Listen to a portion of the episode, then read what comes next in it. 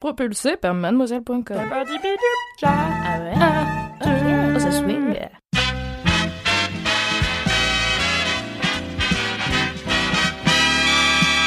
Bienvenue, chers popcornos, dans un nouvel épisode de Sort le Popcorn. Je rappelle, pendant le confinement, on vous fait des mini-podcasts, c'est-à-dire que tous les deux jours environ sortent des recos de films ou de séries sur un thème bien particulier qu'on donne chaque semaine.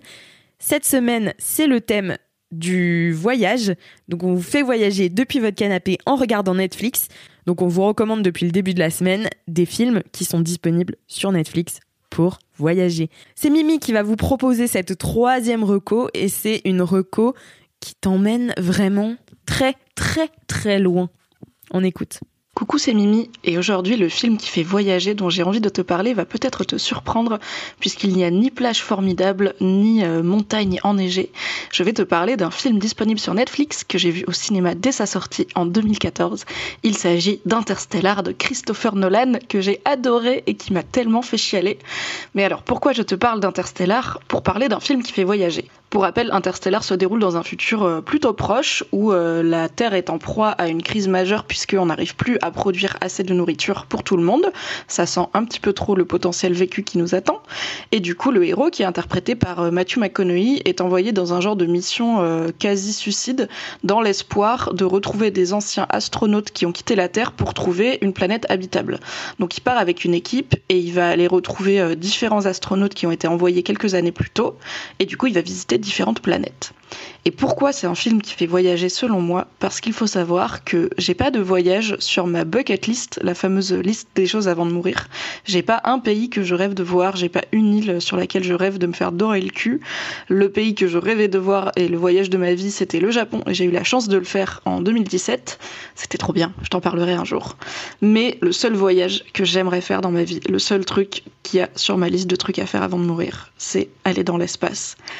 Alors bon, euh, vu la situation actuelle, je pense que si je vais dans l'espace dans ma vie, ce sera un petit tour en orbite euh, en mode touriste, un peu comme si j'allais faire un baptême de l'air en montgolfière. Mais franchement, je prends, genre si je dois économiser toute ma vie pour être sûr de pouvoir sortir de l'atmosphère terrestre un jour, je le fais. Juste, je sais pas, l'espace ça me fascine. J'ai trop envie d'aller dans l'espace, c'est ouf. Et je suis aussi euh, fan de SF et j'aime beaucoup les films de SF qui montrent des façons un peu différentes d'aborder bah, l'espace et le futur.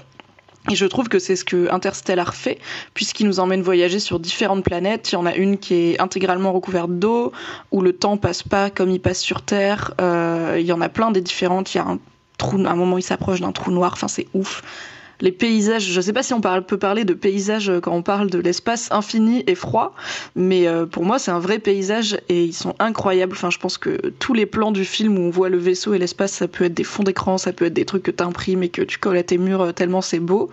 Je sais que Christopher Nolan a développé des modélisations de trous noirs qui étaient tellement avancées que même les physiciens s'en servent maintenant, les astrophysiciens, puisque c'est beaucoup plus précis euh, et euh, réaliste que ce qui était développé avant. Donc euh, grâce à la blockbuster money, il a pu aussi faire avancer la science d'un certain côté.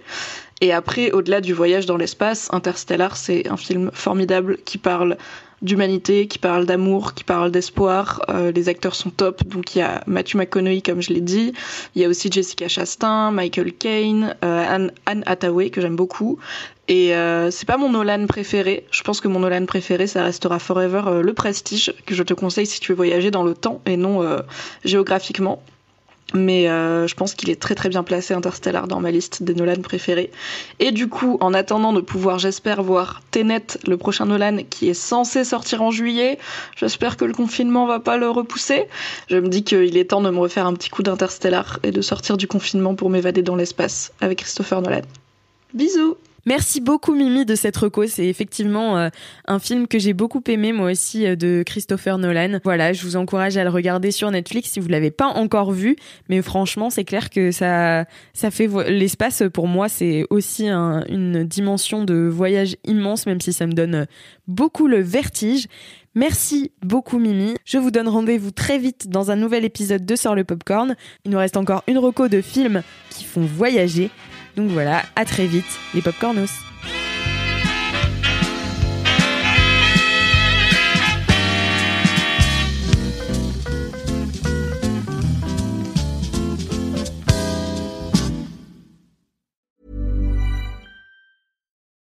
Join us today during the Jeep Celebration event. Right now, get 20% below MSRP for an average of 15178 under MSRP on the purchase of a 2023 Jeep Grand Cherokee Overland 4xE or Summit 4xE. Not compatible with lease offers or with any other consumer incentive offers. 15,178 average based on 20% below average MSRP from all 2023 Grand Cherokee Overland 4xE and Summit 4xE models in dealer stock. Residency restrictions apply. Take retail delivery from dealer stock by 4 1. Jeep is a registered trademark.